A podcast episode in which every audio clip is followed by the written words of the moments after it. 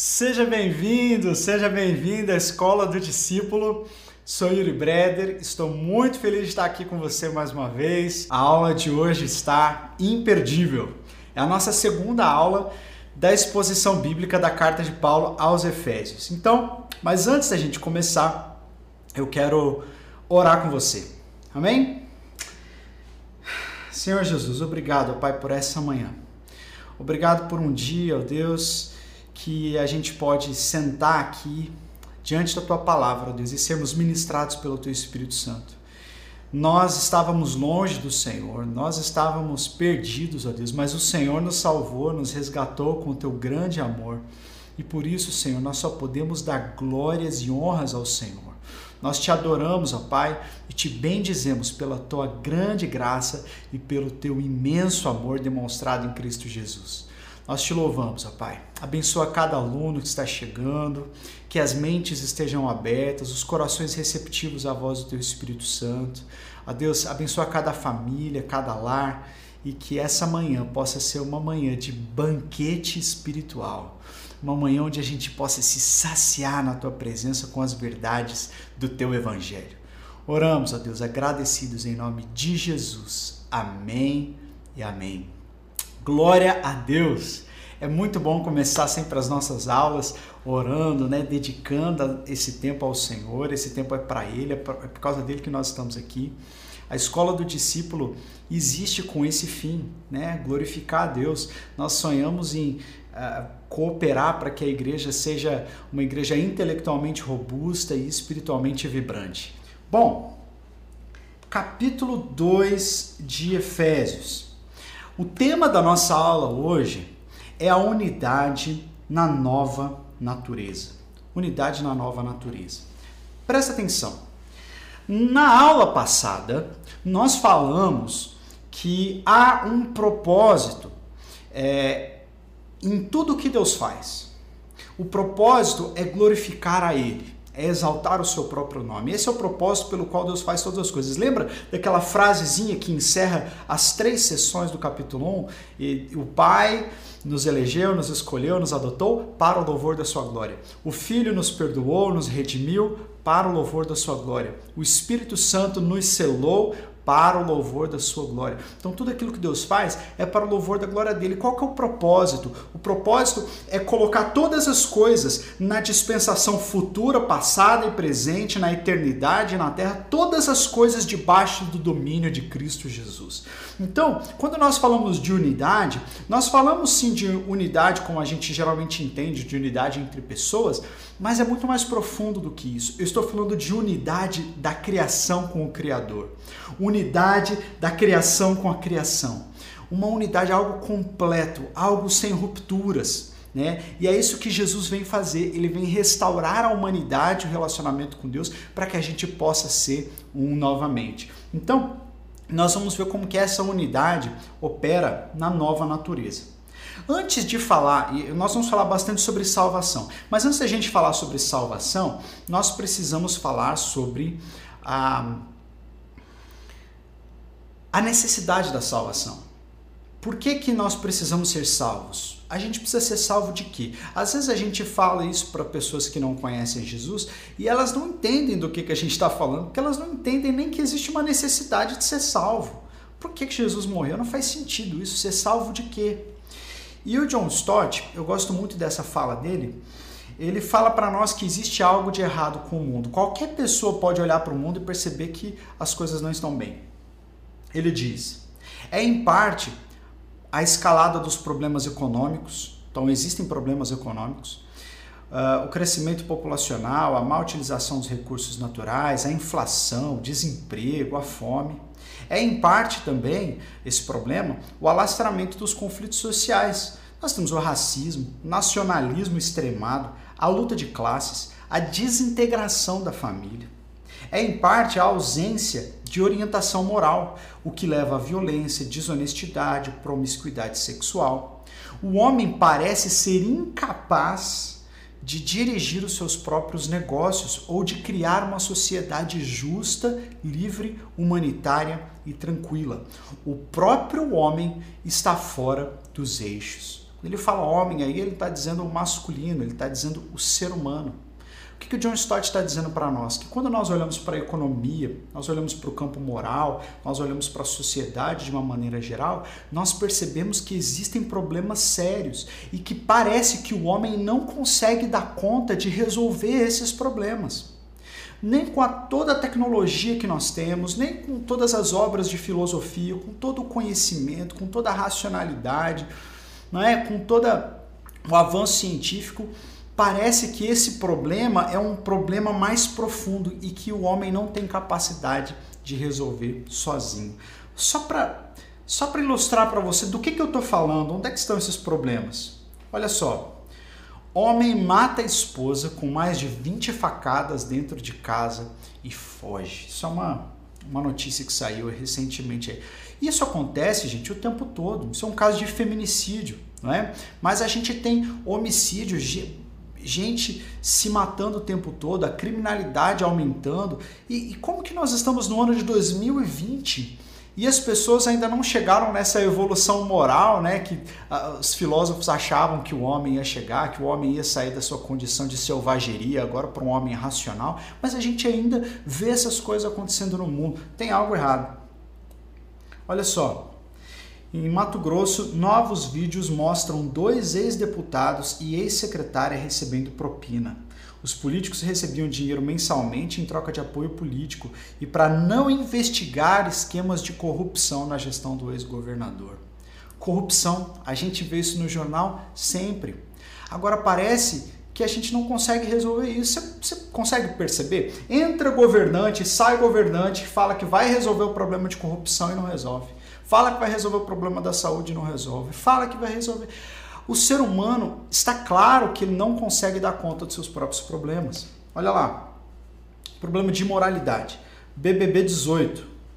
Fim de festa com pegação a três no chuveiro choca a internet. Isso ao vivo, gente, para o Brasil todo. Imoralidade, prostituição, orgia, coisas que a Bíblia fala que Deus odeia e acontecem e são louvadas pela nossa sociedade.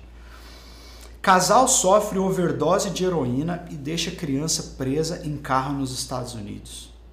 A gente era para estar tá resolvendo essas coisas com todo o avanço científico e da medicina também, mas aparentemente não, essas coisas continuam acontecendo. Imagina essa criança com os dois pais, pai e mãe, mortos dentro do carro.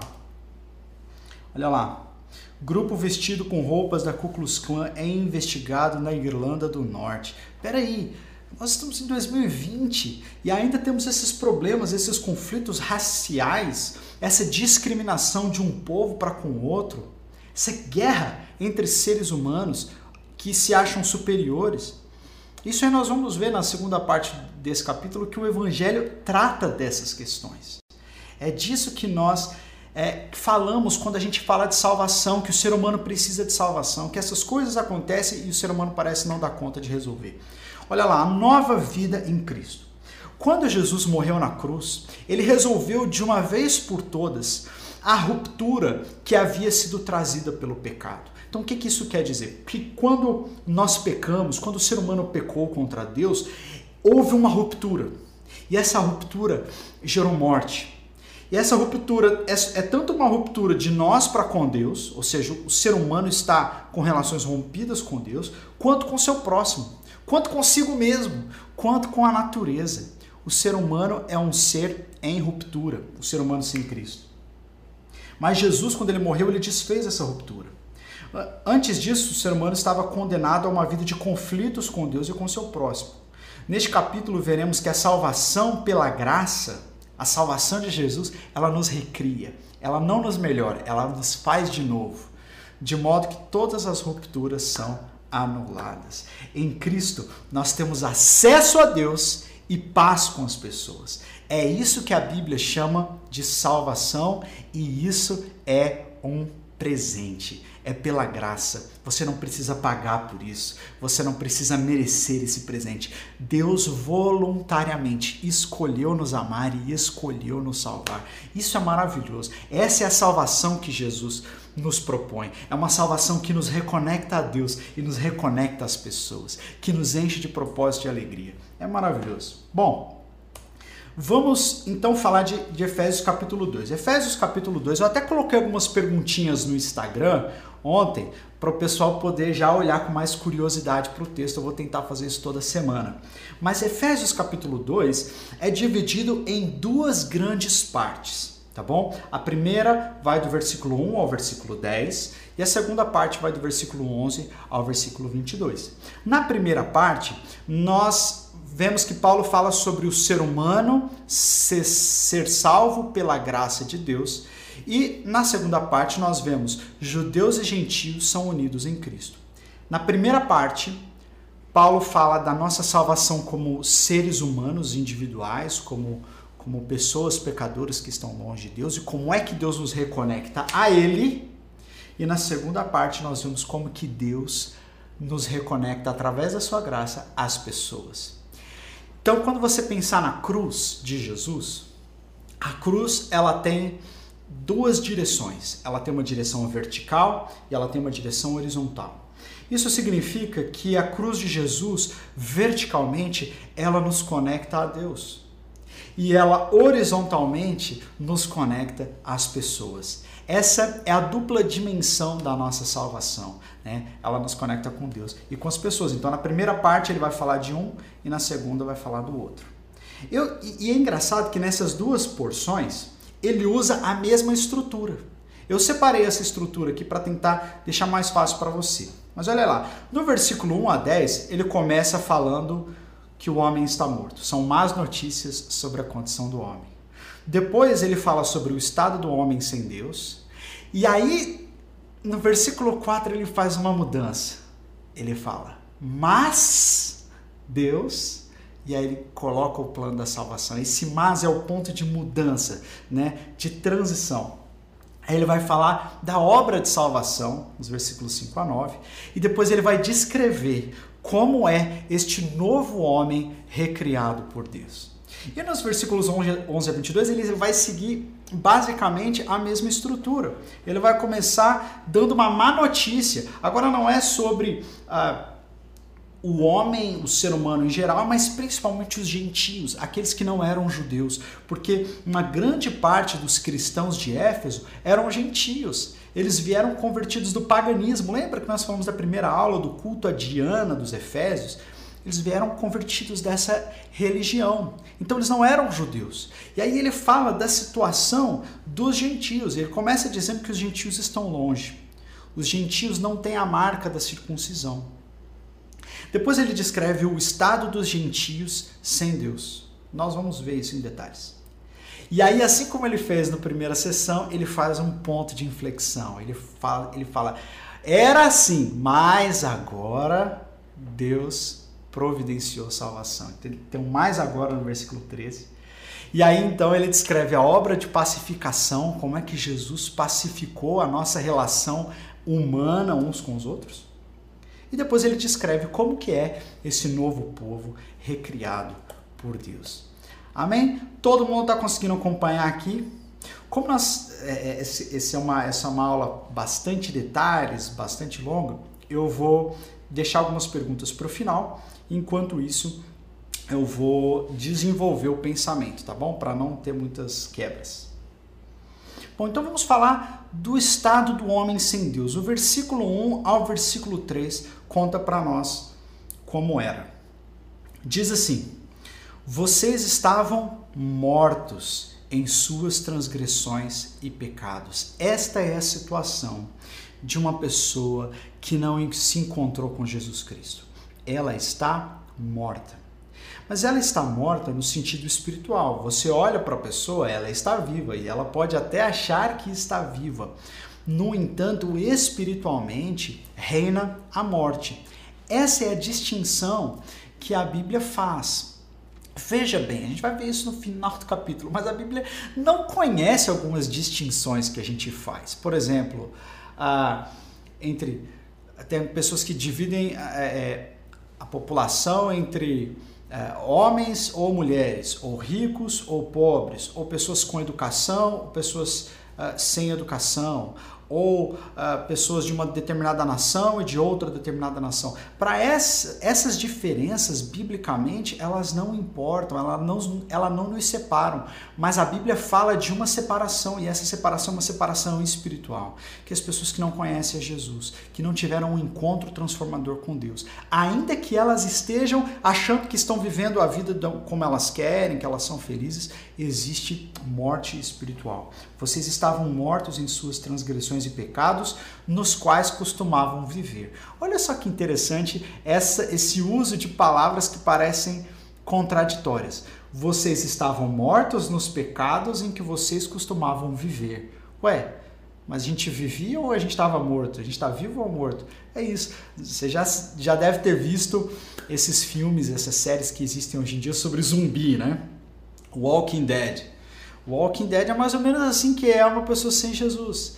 Ela está morta e vive ao mesmo tempo. Ela está vagando, ela está só existindo, mas não existe vida ali dentro. Então, é, ele diz, Paulo diz isso para nós. E depois ele diz assim: vocês estavam mortos em suas transgressões e pecados, nos quais costumavam viver, quando seguiam a presente ordem deste mundo. Então, essa é a primeira característica de uma pessoa que está morta espiritualmente.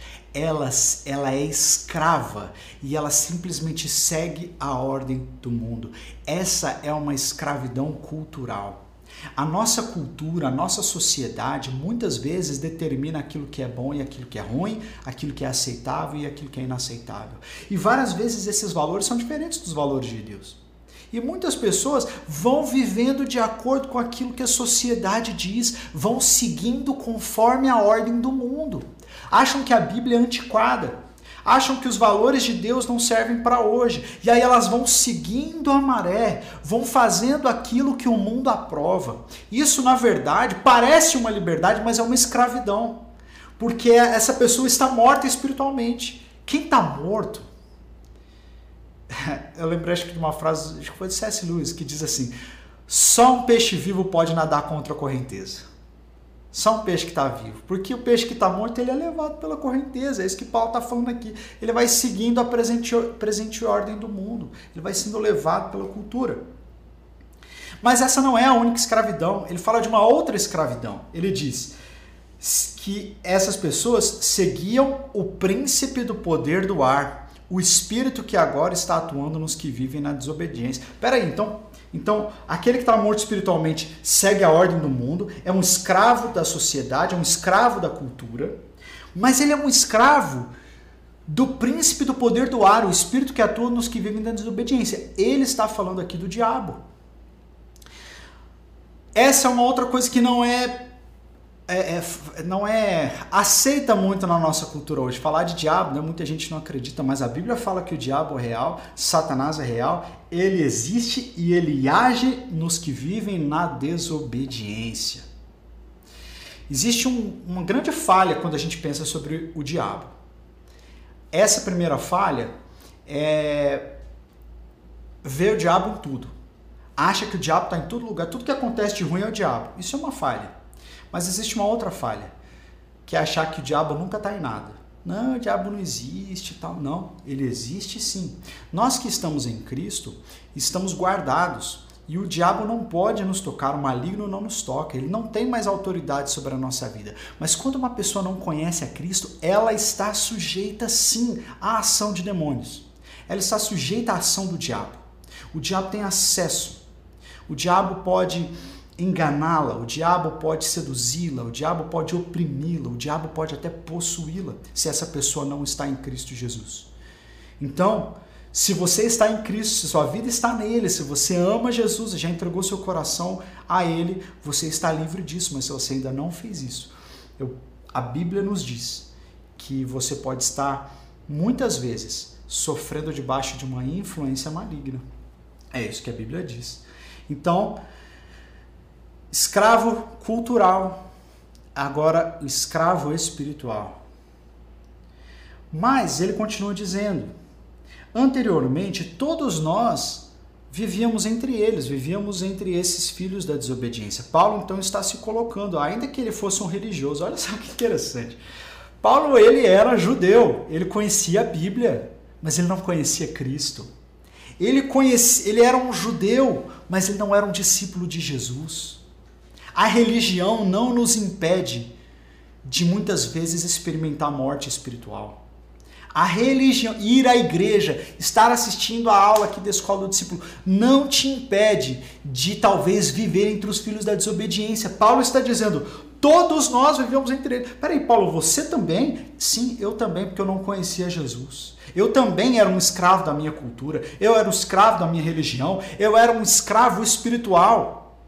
Eu era guiado por espíritos malignos. Mas a terceira característica dessa escravidão, para mim, é a mais sutil. Ele diz: Nós vivíamos entre eles, satisfazendo as vontades da nossa carne, seguindo os nossos desejos e pensamentos. Espera aí. Então quer dizer que uma pessoa que segue os seus próprios desejos e pensamentos é uma pessoa escrava? Mas peraí, a nossa cultura fala que a pessoa livre é justamente isso, né? Ah, a pessoa livre é aquela pessoa que faz o que dá na cabeça. A pessoa livre ela segue os seus pensamentos, segue os seus desejos, segue as suas vontades. É, faz o que o teu coração mandar. Isso aí foi o que a serpente falou para Eva. Sai disso. Você escuta música que fala isso, sai disso. Se você assiste filme, série que prega esse tipo de valor, sai disso em nome de Jesus. Por quê? Porque uma pessoa cativa, muitas vezes, ela, ela, ela não acha que ela está fazendo mal. Ela não acha que ela está fazendo coisas diabólicas. Ela falou: não estou matando ninguém, não estou roubando. Sim, mas a escravidão pode ser justamente você estar tão preso a si mesmo que você é engolido pelo seu próprio orgulho, pelos seus próprios desejos. Né? E isso é um sintoma também de afastamento de Deus. Né? Ainda que você não esteja fazendo nada que parece tão ruim aos olhos das pessoas, uma pessoa que é escrava, que, é, que está morta espiritualmente, ela então é uma escrava cultural, ela vai conforme a cultura, segue a ordem desse mundo, ela é influenciada pelo príncipe do poder do ar, o espírito que atua nos que vivem na desobediência, e ela é presa satisfazendo as vontades da carne, dos seus desejos e pensamentos. Então, eu uh, separei aqui no outro slide três verdades terríveis sobre o ser humano sem Deus. Em primeiro lugar, estávamos mortos. Nós estávamos mortos. Segundo, estávamos escravizados. Escravizados por quem? Pelo curso do mundo, desse mundo, que é uma escravidão cultural. Estávamos escravizados pelo príncipe da potestade do ar, que é uma escravidão demoníaca e estávamos escravizados pelas inclinações da nossa carne, as inclinações da nossa mente. É uma escravidão orgulhosa, é uma escravidão interna. Deixa eu te falar uma coisa. É, o desejo, quando eu falo carne, eu não estou falando do teu corpo ou da sua humanidade como Deus criou. Por exemplo, eu sinto fome. Isso é natural do meu corpo, isso não é pecado. Deus me criou para sentir fome. Sentir fome é uma benção. A gente pode usufruir daquilo que Deus fez para a gente se alimentar. Só que quando esse desejo, que é normal, ele assume proporções gigantescas e ele me domina, aí eu viro um glutão. Aí é pecado. O desejo por sexo é um desejo bom, criado por Deus. Mas quando esse desejo por sexo cresce e vira um gigante e me domina, aí eu sou escravo da lascívia e da luxúria. E aí eu me torno escravo da pornografia, me torno escravo de masturbação, me, me torno escravo de um estilo de vida de pegação. Por quê? Porque aquilo me dominou. Então, ainda que esses desejos tenham sido criados por Deus e fazem parte da nossa humanidade, isso não quer dizer que eles são inofensivos, porque quando nós estamos sem Jesus, não existe freio para essas coisas. Não existe limite. Então, é, não é só coisas que a gente sente corporalmente, né? desejos ou vontades do nosso corpo. Ele fala aqui também dos desejos da mente. A nossa mente, uh, eu posso aprender muitas coisas. Isso é muito bom. Deus me criou para aprender as coisas, um cérebro capaz de aprender. Só que eu posso me tornar orgulhoso do, do quanto que eu sei. E aí vira pecado. Então existem disposições mentais que são pecado e, e, e elas nos escravizam. Uma pessoa que é invejosa, ela é escrava, ela é escrava na mente. Ela não pode ver ninguém tendo uma coisa que ela quer aquilo e ela sofre porque ela não tem o que as outras pessoas têm. Isso é uma escravidão. A pessoa que não perdoa, ela, ela é escrava daquela situação. Ela não libera perdão. Então, ela, sempre que ela vê aquela pessoa que tem algo contra ela, ou que, né, enfim, com quem ela tem relações rompidas, ela sofre. Por quê? Porque aquilo é um jugo de escravidão. Então, uma pessoa que vive em consumismo é uma pessoa escrava, uma pessoa que vive em lascívia é uma pessoa escrava. Né?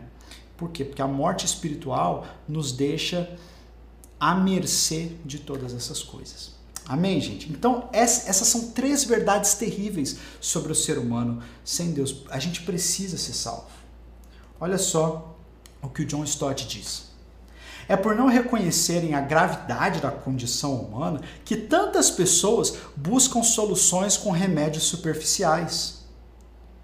A educação universal é altamente desejável Assim também são as leis justas e administradas com retidão. Ambas agradam a Deus, que é o Criador e justo juiz de toda a humanidade. Mas nem, grave isso, nem a educação, nem a legislação podem salvar os seres humanos da morte, do cativeiro ou da condenação espiritual.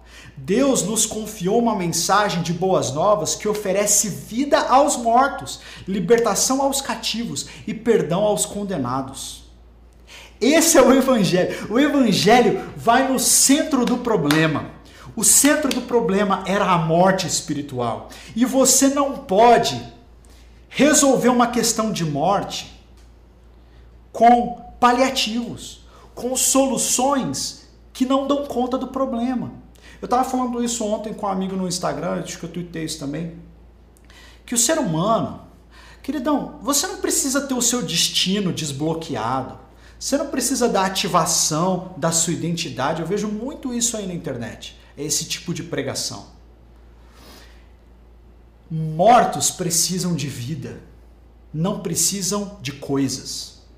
Mortos precisam de vida.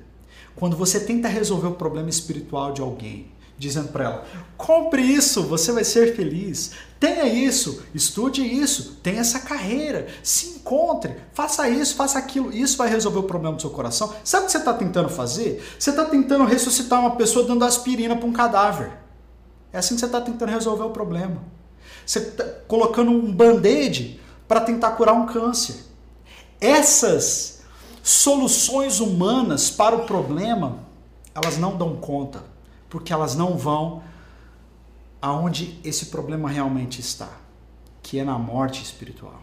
Por isso que o evangelho, ele vai no centro dessa questão, porque ele nos dá vida e quando ele nos dá vida, nós somos libertos do cativeiro cultural, nós somos libertos do cativeiro demoníaco e nós somos libertos do cativeiro do nosso orgulho, do cativeiro do nosso individualismo. O Senhor Jesus nos liberta.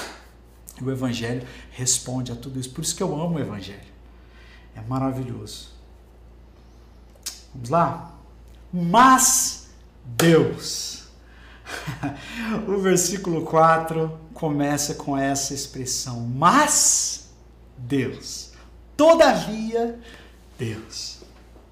Falamos, estamos falando de morte, estamos falando de condenação, estamos falando de trevas, estamos falando de ruptura mas Deus entrou na história. Mas Deus mudou a nossa vida. Nós éramos objeto da sua ira, mas Deus, por causa do grande amor com que nos amou, teve misericórdia de nós. Nós estávamos mortos e os mortos não se ressuscitam, mas Deus nos vivificou com Cristo. Éramos escravos numa situação de desonra e incapacidade, mas Deus nos ressuscitou juntamente com Cristo e nos colocou à sua própria mão direita numa posição de honra e poder. O nosso Deus é um Deus que intervém na história. O nosso Deus é um Deus que transforma as pessoas. O nosso Deus é um Deus que vê um ponto final e transforma ele em vírgula. O nosso Deus é o Deus que diz, mas. Eu me lembrei de José no Egito, quando o texto bíblico, lá em Gênesis capítulo 50, se não me engano, diz assim: Vocês, os irmãos de José, quando venderam, vocês intentaram para o mal, mas Deus intentou para o bem. No final da minha adolescência, eu cheguei no auge da minha escravidão demoníaca, cultural, escravidão dos meus desejos. E esse auge da minha escravidão foi um momento de morte.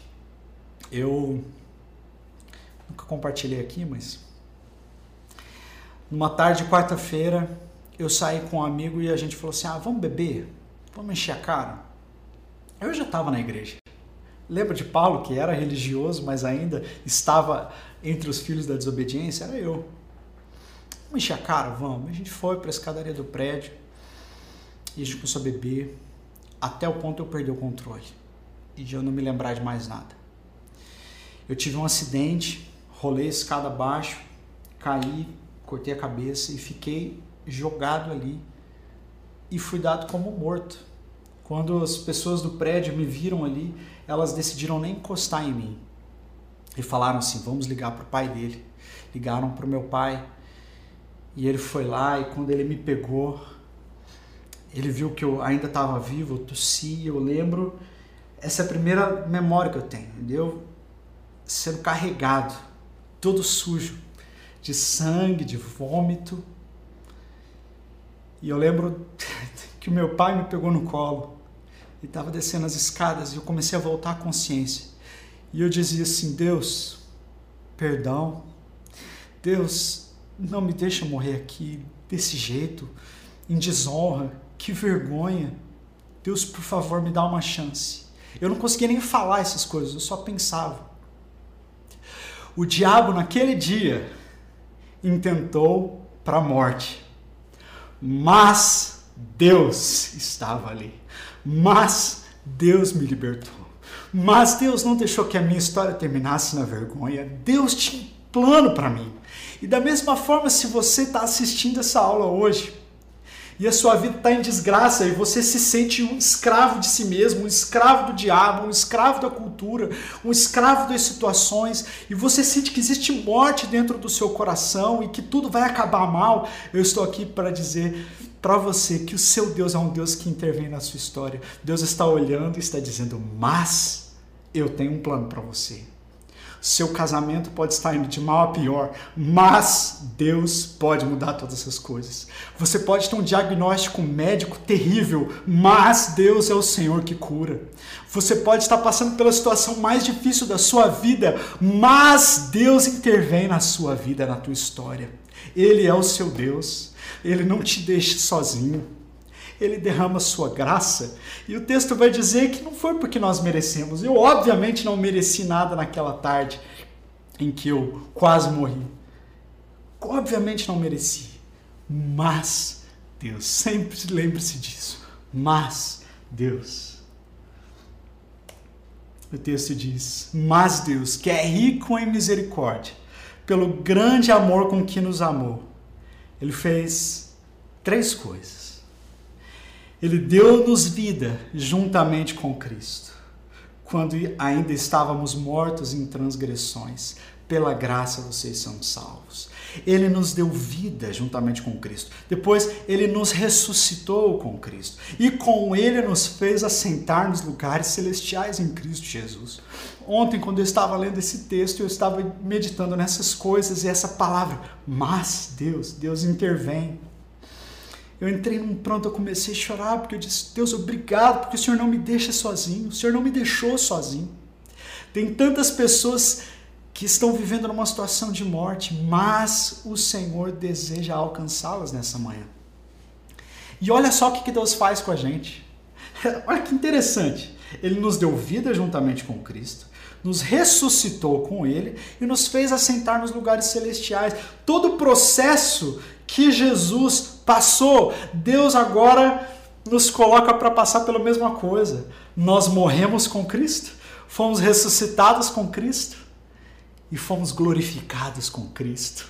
Jesus, ainda que a gente estivesse morto, ele nos amou tanto que ele nos deixou ser participantes da própria vida dele, da própria história dele. Jesus nos chama para participar da história dele. Que maravilhoso, que evangelho, que, que boa notícia de mortos, de condenados a príncipes e princesas, de pessoas que estavam cativas nas trevas, para pessoas que estão assentadas em Cristo nas regiões celestiais num alto sublime trono.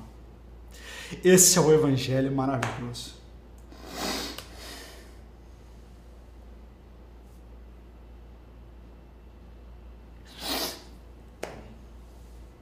E para que Deus nos salvou? Então, ele nos salvou fazendo, nos dando vida, nos ressuscitando e nos exaltando com Cristo, mas para quê?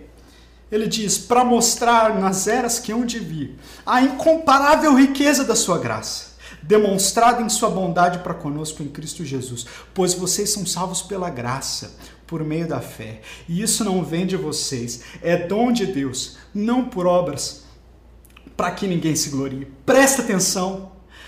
Sabe por que, o Senhor Jesus te ressuscita com Ele, te dá vida e te faz assentar nas regiões celestiais? Para que vocês sejam testemunho por toda a eternidade do quanto Deus é bom.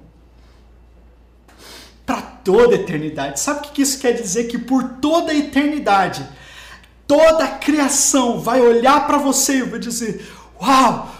Como Deus é bom, olha o que Deus fez com ele, olha de onde Deus o tirou, olha a restauração que Deus operou sem ele fazer nada. Deus é muito bom. Esse é o propósito da nossa salvação. Não é só para que a gente viva bem, não é só para que a gente goste de coisas boas. Deus nos salva para mostrar o quanto ele é bom e ele vai colocar isso para toda a criação, para todo o universo de todas as eras.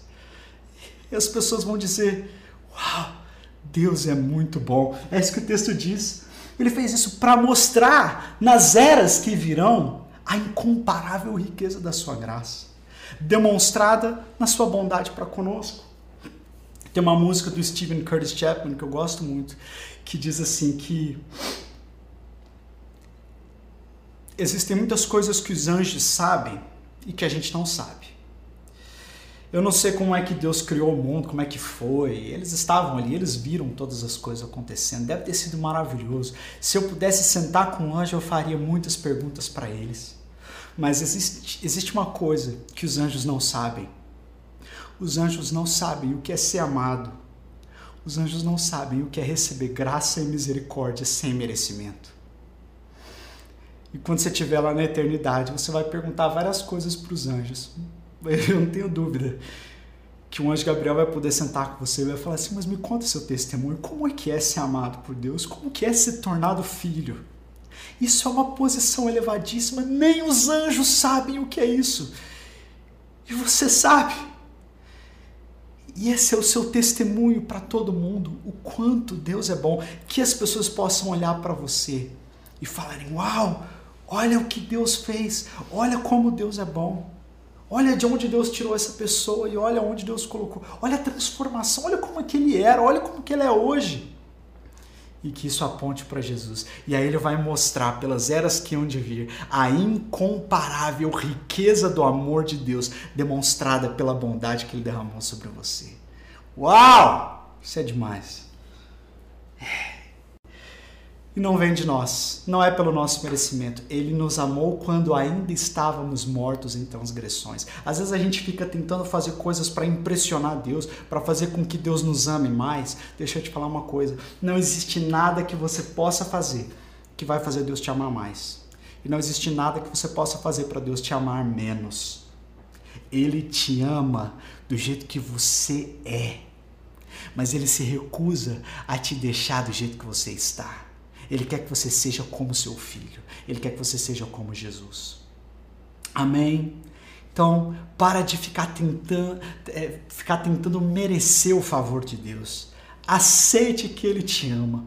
Feche os seus olhos. Abra os seus braços e diga: Senhor, eu recebo o teu amor. Eu aceito o teu amor. E é esse sentimento que vai fazer com que você viva uma vida de santidade, uma vida que realmente agrade a Ele. Mas Ele já te ama. Amém?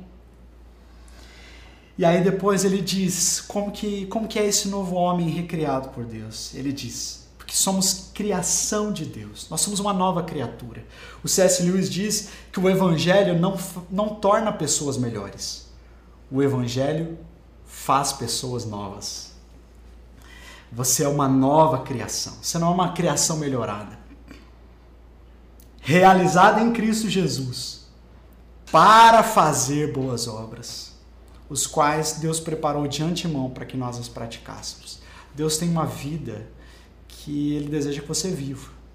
Uma vida de graça, uma vida de obediência, Mas essa vida é impossível ser vivida se você não tem vida em Jesus. Se você não nasceu de novo. Porque essa nova vida é a recriação. É a nova natureza. Então é impossível a gente viver em boas obras ou a gente viver uma vida que agrada a Deus se a gente está morto ainda. O morto não agrada a Deus. O morto não pode fazer nada, não é? Você é obra-prima de Deus. Olha só como é que são pessoas recriadas. Olha essa notícia. Pai perdoa o assassino da sua filha em Charlottesville. E ele diz: Pensei no que Jesus disse na cruz. Isso não é um tipo de pessoa melhorada. Isso é uma pessoa que renasceu, que ressuscitou, é uma nova pessoa. Olha só esse testemunho. Rodolfo Abrantes conta porque deixou a fama do Raimundos. O brilho de Deus foi maior. No auge de sucesso dos Raimundos, Rodolfo Abrantes, que foi um dos fundadores da banda, anunciou a sua saída em junho de 2001. Para ele, tudo aconteceu por uma questão de fascinação. O brilho de Deus o atraiu mais do que o brilho da carreira. Os olhos dele se abriram enquanto Rodolfo estava morto. Ele não podia lutar contra os seus próprios desejos, ele não podia lutar contra a cultura, ele não podia lutar contra o diabo. Ele estava morto, sem forças. Mas Deus viu o Rodolfo. Mas Deus derramou graça sobre ele. Então os olhos dele se abriram e quando ele viu a Jesus, nada mais importou para ele. Uau, que testemunho. É, esse é o novo homem, essa é a nova criação. E aí então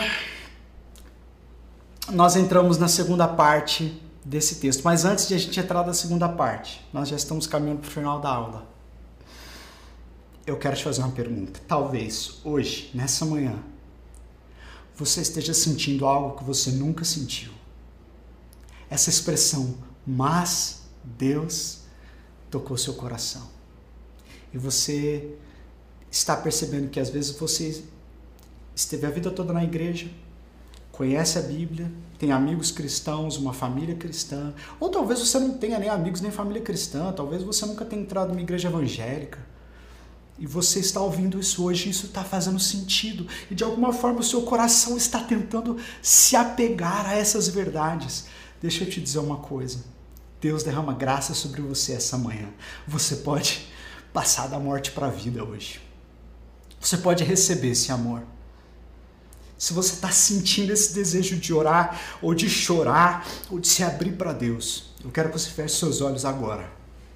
Feche seus olhos comigo e diga assim: Senhor Jesus, eu reconheço que sem ti eu estou morto. Eu me sinto escravo da tristeza, do desânimo. Eu não tenho esperança. Muitas vezes eu tenho desejos de morte. Mas nessa manhã, eu reconheço o seu amor. E eu quero recebê-lo como Senhor da minha vida. Entra no meu coração e me faz viver. Me faz de novo. Enche o meu coração da tua alegria. Em nome de Jesus. Amém. Você crê nisso? Você crê de todo o seu coração que Deus ouve orações? Então, em nome de Jesus, eu quero declarar bênção e graça e perdão sobre você. Aleluia. Cara, como a Bíblia é maravilhosa. Como às vezes a gente perde tanto tempo escutando ladainha, escutando, lendo coisas que não tem nada a ver. Vamos para a Bíblia. A palavra de Deus é rica, ela gera transformação. E aí então, do versículo, dos versículos 11 em diante, ele fala do estado dos gentios sem Deus. E aí ele repete um pouco essa estrutura que nós vimos. Ele diz: Portanto, lembrem-se que anteriormente vocês eram gentios por nascimento e chamados incircuncisão pelos que se chamam circuncisão, feita no corpo por mãos humanas, e que naquela época vocês estavam, olha o estado dos gentios sem Deus, sem Cristo, separados da comunidade de Israel sendo estrangeiros quanto às alianças da promessa, sem esperança e sem Deus no mundo. Esse é o estado das pessoas sem Deus. Esta era então a terrível situação dos não-judeus antes de Cristo. Éramos separados do Messias, da teocracia, da aliança, da esperança do próprio Deus. No resumo de, do Hendrickson, que é um outro comentarista, ele diz: os gentios estavam sem Cristo, sem Estado, sem amigos, sem esperança e sem Deus. Estavam longe, alienados de Deus e alienados do povo de Deus. Mais ou menos assim. Essa figura é a figura de refugiados, gente em eterna peregrinação, sem ter lugar para ir, sem ter lugar para chegar, cansados, sem pátria, sem dinheiro, sem esperança. Era assim que nós caminhávamos sem Jesus. E olha só essa outra foto, alienação, dois grupos étnicos brigando entre si. Era assim que nós gentios, gentios estávamos, e é assim que o mundo fica sem Deus. Essas separações entre, entre é, é, grupos étnicos, entre grupos sociais, ricos e pobres, homens e mulheres, toda essa divisão acontece por causa de morte espiritual. Nós podemos criar leis mais justas. Nós precisamos da Lei Maria da Penha, por exemplo. Mas a Lei Maria da Penha não vai transformar o coração do homem para que ele jamais agrida uma mulher. Só Jesus pode entrar lá. Nós precisamos de leis justas que nos impeçam de, de viver num lugar onde há discriminação de raças. E aí negros são discriminados. Ou índios, indígenas. Mas as leis nunca vão transformar o coração do homem para que ele não sinta isso. Ele pode não falar, mas quem o impede de sentir discriminação é só o Espírito Santo de Deus. E aí, novamente, ele fala de um estado anterior, e então ele diz: Mas agora, lembra? Mas Deus, mas agora, havia essa situação terrível, mas agora em Cristo Jesus, vocês que estavam longe foram aproximados mediante o sangue de Cristo. Aleluia! Novamente vemos essa expressão como um ponto de mudança. Deus intervindo na história para mostrar o seu amor. Jesus Cristo destruiu as duas inimizades lado a lado com a destruição dessas duas inimizades, Jesus conseguiu criar de fato uma nova sociedade, que é a igreja. Uma nova humanidade, em que a alienação cedeu lugar à reconciliação e a hostilidade cedeu lugar à paz. É assim que nós devemos ser como igreja, esse novo povo recriado, entre, entre os quais não há separação, não há discriminação, não há hostilidade, não há alienação. A igreja é família de Deus para todos. Então o que, que Jesus fez? Ele nos aproximou. O texto, versículo 14 diz: Pois Ele é a nossa paz. Ele é a nossa paz. Isso quer dizer que a nossa paz não é um estado de concordância entre nós. A nossa paz é uma pessoa. A nossa paz jamais pode ser removida. A nossa paz jamais pode ser suplantada. Ele é a nossa paz. De ambos, ele fez um. De dois povos, agora ele criou um. E ele destruiu a barreira, o muro de inimizade, anulando em seu corpo a lei dos mandamentos expressa em ordenança. É isso que Jesus fez. Ele nos fez um e ele destruiu a barreira, o muro de inimizade, através do seu sangue. Quando Paulo fala desse muro de inimizade, ou essa barreira que separava gentios e judeus, essa é uma barreira que ela não é tão metafórica assim, ela era quase que literal. É, nós temos, por exemplo, aí um slide do templo de Herodes, o templo em Jerusalém. Nós temos esses quatro muros enormes, grandes, e o templo bem no centro. É que é que tá bem pequenininho aí, mas se você perceber, existe, existem muros ao redor do templo. E aí tem um pátio lá dentro. Só podia entrar nesse pátio ali dentro do templo quem era judeu. Quem era gentil tinha que ficar do lado de fora. Tá em inglês esse mapa aqui, mas dá para você ver aqui escrito bem no meio do pátio exterior, Gentiles Courtyard, que quer dizer o pátio dos gentios. Os gentios só podiam ficar aqui. Jamais podiam entrar no templo. Jamais. Só os judeus. Havia um muro de separação, havia uma barreira. E lembra que Jesus falou: em três dias destruirei esse templo e o reconstruirei de novo? É disso que Jesus está falando. Jesus ia destruir a barreira de separação. Não só o véu que nos separava de Deus, mas o muro que nos separava dos nossos irmãos. Aleluia! A igreja deve mostrar esses dois valores que as barreiras foram quebradas. As barreiras para com Deus e a barreira para com as pessoas. E agora esse muro foi desfeito. Os gentios tinham que ficar do lado de fora, eles não podiam, se eles entrassem por aquelas portas, Olha só o que Flávio Josefo diz. Isso aqui é, um, é, um, é uma pedra que foi uh, descoberta e tem essa inscrição. Era uma pedra que ficava bem na entrada do templo. Josefo diz assim: Havia uma divisão feita de pedra. Sua construção era muito elegante. Sobre ela ficavam pilares em distâncias iguais entre um e outro, anunciando a lei da pureza em grego e em outras letras romanas, dizendo: que nenhum estrangeiro deveria entrar no santuário. Os que ultrapassarem a barreira serão mortos. É disso que Paulo está falando. Essa barreira era intransponível para os gentios.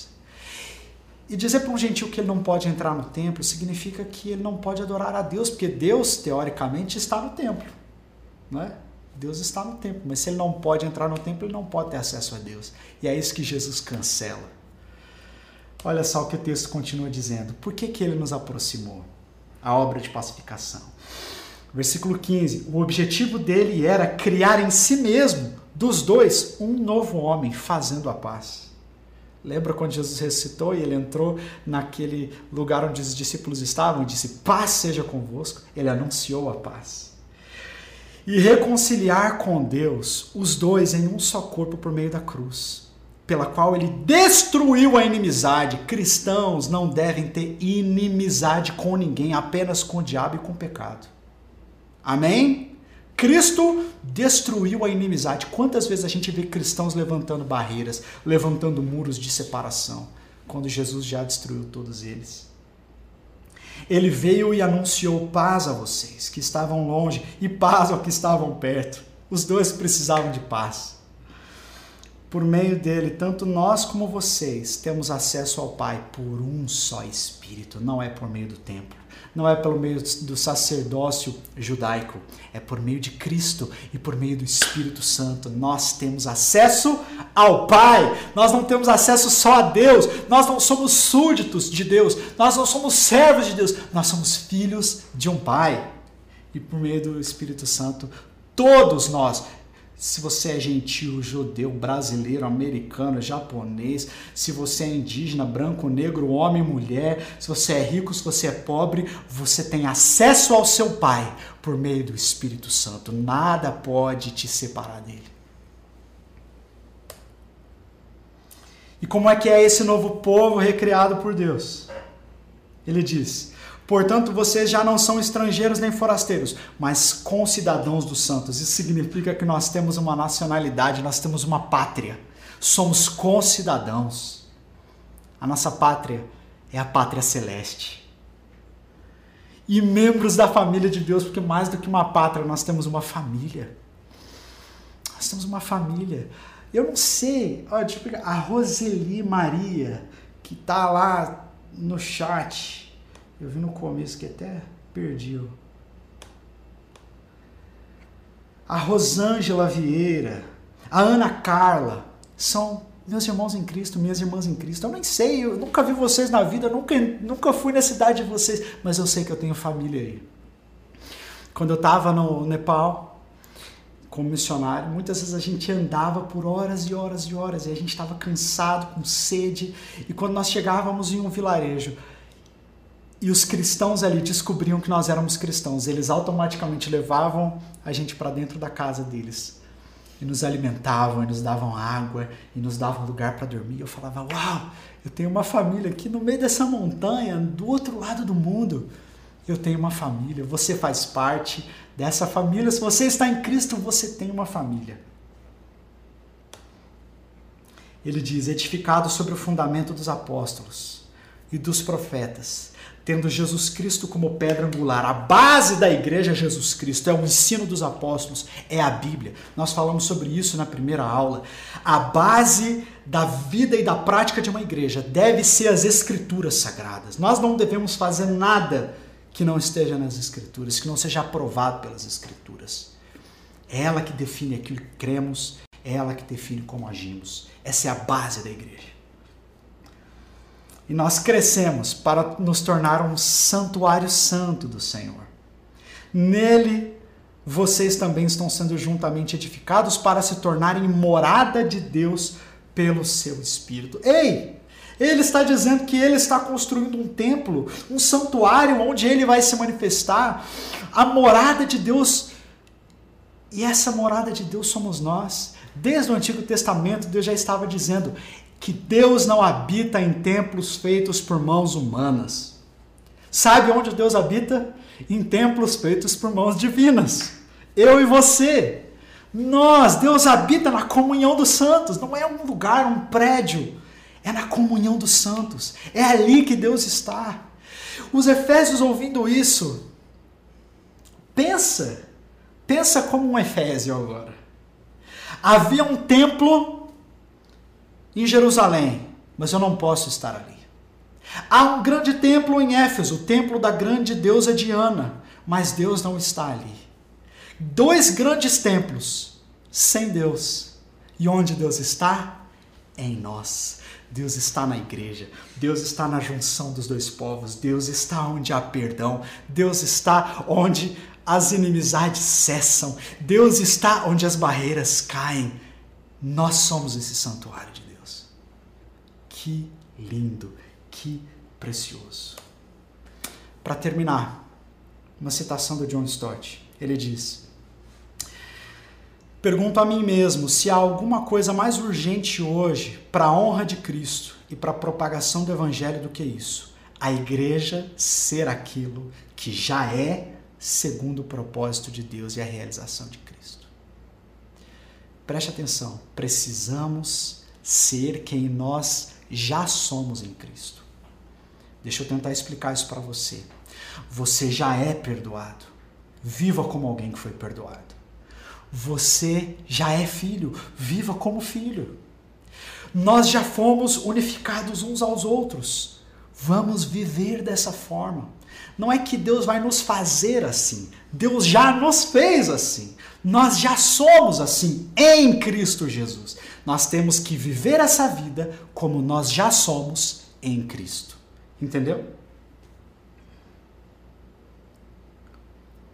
Uma nova humanidade um modelo de comunidade humana. É assim que a gente tem que ser. Essa é a igreja.